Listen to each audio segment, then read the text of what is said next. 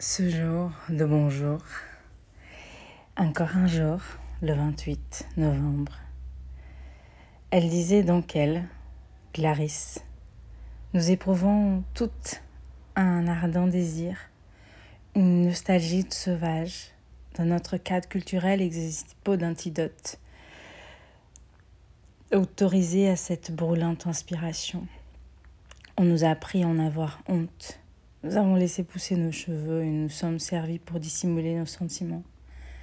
Mais l'ombre de la femme sauvage se profile toujours entre nous, au long de nos jours et de nos nuits, où que nous soyons, indéniablement, l'ombre qui trotte derrière nous marche à quatre pattes.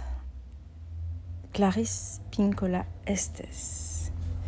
Quelque chose de notre nature primitive brûle toujours en nous, à l'intérieur de notre utérus, dans notre cœur battant, dans cette envie euh, profonde et intense de sortir des cadres, de se libérer des murs, de ne pas s'identifier à une idée, ne pas s'identifier à un nom, une étiquette un métier, un culte, une couleur, un cadre.